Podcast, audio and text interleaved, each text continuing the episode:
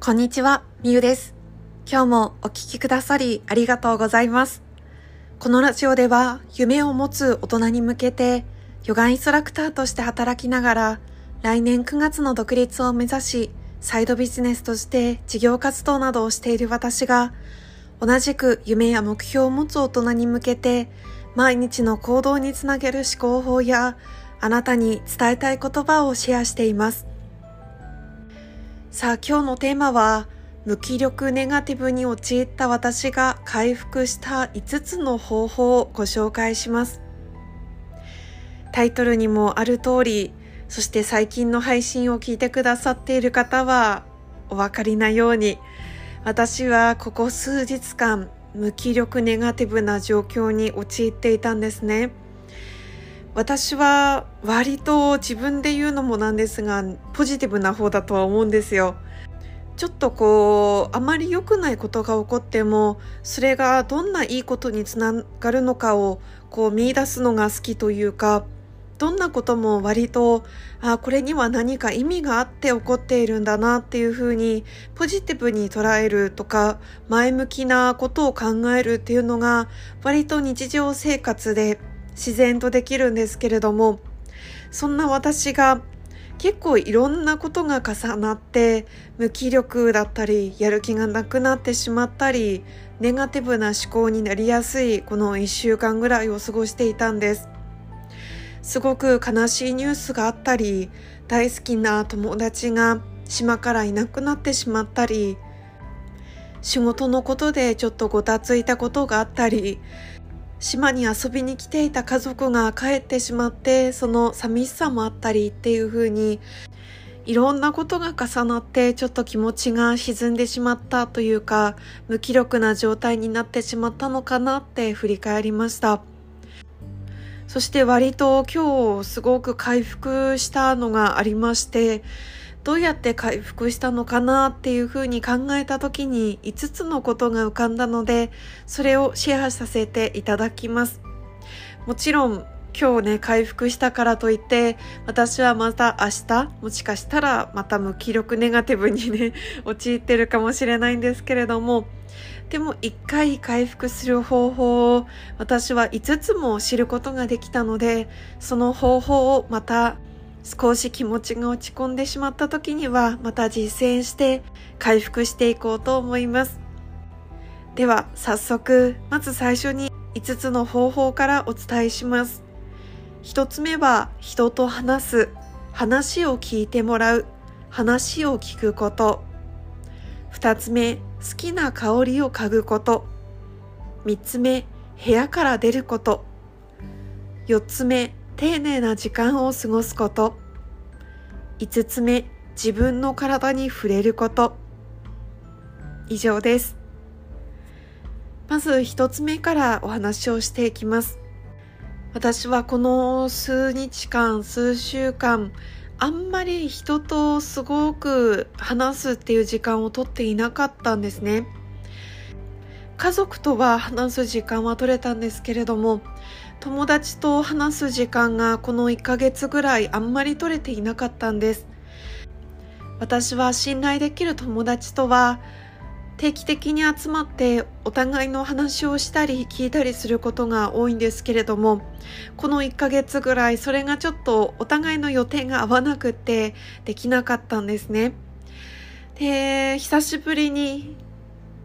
久しぶりにこうまとまった時間しっかりとじっくりとお互いのお話を聞く話すことができてそれをすることですごく心が軽くなったりとか頭の中の思考がクリアになったり整理された感覚がありました相手の話を聞いたりとか自分の話をしたりすることでたくさんの気づきを得られたんですね。改めて話す聞くっていうことはすごく影響を得られるなっていうことに気づきました。人と話すっていうことは違う視点を見ることができると思います。こんな考え方もあるのかと発見できたりとか自分だけでぐるぐるぐるぐる考えていた思考がクリアになっていくきっかけにもなっていきます。だから私にとってはこの人と話す話を聞いてもらう相手の話を聞くことっていうものはすごく大事なことだなって改めて気づきました。そして二つ目は好きな香りを嗅ぐことです。私は香水を自分に振ったりとかあとはアロマオイルを嗅いでみたり友人にちょうどプレゼントですごくいい香りのアロマオイルを使ったマッサージオイルっていうものをいただいたんですね。で、それを嗅いだ時とかにもうすごく心がリフレッシュするのを感じて、あ、香りってそういえばすごく心に影響をもたらしてくれるなっていうことに改めて気づきました。私が今この気持ちが少し沈んでいた時に、あ、好きだなと思った香りとしては、オレンジの香りとか、ゼラニウムとか、マンダリン、ライムとか、こうすっきり爽やかな柑橘系の香りが今の私にはとっても合っていて、気持ちをパッと明るくさせてくれるようでした。なので、ちょっと気持ちが落ち着いた時は、自分自身に合ったオイルとか、自分自身に合った香りっていうものをぜひ嗅いでみてください。そして3つ目は部屋から出ることです。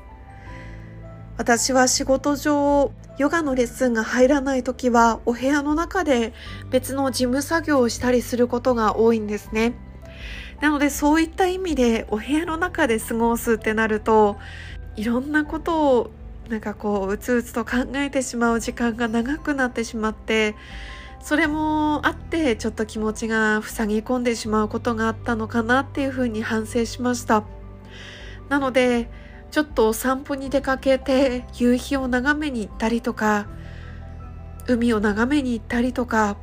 あとは今日は石垣島に行ってお買い物をしてみることですごくリフレッシュできました。外の景色を見ることとか外の空気を吸うことってすごくリフレッシュすることにつながってそしていろんな刺激を得られるので頭で考える余裕がなくなるんですよね。家の中にいると本当にもう心でも頭でもいろんなことを考えてしまって思い悩む時間ができてしまうんですけれども外に出るといろんな刺激を得られるので悩む時間っていうものがもうなくなってしまうんですよね。いい意味で。なのでこの外に出ていろんな情報を見るとか外に出て刺激を受けるいろんな人に会ういろんな体験をするっていうものはすごくリフレッシュになるなと感じました。4つ目は丁寧な時間を過ごすこと。これはちょっとこうざっくりとしていることだとは思うんですけれども例えば私がやったことは丁寧にいつもは飲まないようなすごく上質なちょっと高級な紅茶を入れて飲んでみるとかとびきりときめく素敵な服を着るとか自分が好きなスイーツとかご飯を食べることですね。なぜ丁寧な時間を過ごすのかっていうと気づいたことは無気力な時とかネガティブな時は自分のことをどうでもよく雑に扱いやすいなって私はこの数週間で感じたんです。無気力な時って食べるものも何でもいいやって思っちゃったりとか着る服も何でもいいやって思っちゃったりとか自分のことを雑に扱いやすいなって感じたんです。そんな時こそ紅茶を丁寧に入れてみるとか自分のことをお手入れしてあげる。素敵な服を自分に着せてあげるっていうものもすごく大事だなって思ったんです。それをすることで丁寧な時間を過ごすことで私はすごく自分の体に意識を向けることができてあそうだ自分のことを丁寧に扱おうって思ったんです。そしてそんな時間を自分にプレゼントすることで自分が元気になっていく回復していくことができたんです。そして5つ目は4つ目ともつながるんですけれども自分の体に触れることをしたんです。これは丁寧な時間を過ごすことの一つでもあるかもしれないんですけれども自分の体に優しく触れて丁寧に丁寧に自分の体をマッサージするとか自分の体に触れて丁寧に化粧水をお肌に染み込ませるとかそういったことをした時に自然と自分に対していつもありがとうっていう気持ちが浮かんできたりとかあ最近自分の体ちょっと雑に扱っていたなってそこでも気づくことができたり。あお肌が荒れてるなっていうことに気づいてあもっともっと丁寧にケアをしようと思えたり。こんなことを聞いたことがあるんです。自分の両手は気が宿っているっていうものです。お手当っていう言葉を聞いたことはありますか？昔の人は病気を治す手段がなかった時に自分の手でいろんなことを治す習慣があったそうです。お手当てという言葉がある通り自分の肌に触れたり他の人が自分の肌に触れたりしてくれた時に手で自分の体にいい気を送っていくような感じなんですね。私はこれを体感したのは母にお腹が痛くなった時にお腹を母の手で撫でてもらうと自然と今まで痛かったお腹がスーッと治っていくのを感じたんです。私は小さい時母の手は本当に魔法の手だって思っていました。きっとそれはお手当だったんだなって思います。母の手が私の体にいい気を送ってくれてそして丁寧に丁寧に治れ治れって優しく触れて思いを込めて触れてくれたことで私の体はそれに応えてくれたんだろうなって思います。だからこそ自分の手っていうものはいい気が宿るんですね。その手のひらにある気を自分の体に送っていく。いつもありがとうって。自分の肌にも優しく触れて綺麗でいてくれてありがとうとか綺麗な肌になってくれてありがとうっていう風に言っていくと自然と体が喜んでそんな状態になると思うんです。だから私は5つ目自分の体に触れることを丁寧に行いました。ということで5つのご紹介をしました。振り返ると1つ目は人と話す。話を聞いてもらう話を聞くこと。二つ目は好きな香りを嗅ぐこと。三つ目は部屋から出ること。四つ目は丁寧な時間を過ごすこと。五つ目は自分の体に触れることです。私はこの5つのことを通してまたいつもの自分ネガティブでポジティブな自分に少し戻れた気がします。もしかしたら寝て起きたらまたちょっと無気力ネガティブな自分が出てくるかもしれない。でもそれでもこの手段を知ったからこそ私はこの5つのことを一つ一つ自分にプレゼントしてまた自分のことを大切に自分の心と向き合って過ごしていこうと思います。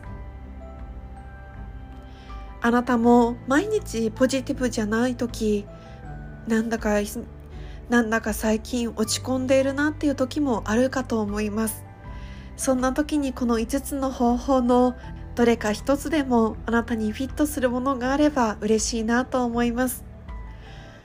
今日も最後まで聞いてくださり本当にありがとうございます。夢を持つ大人のためのラジオ。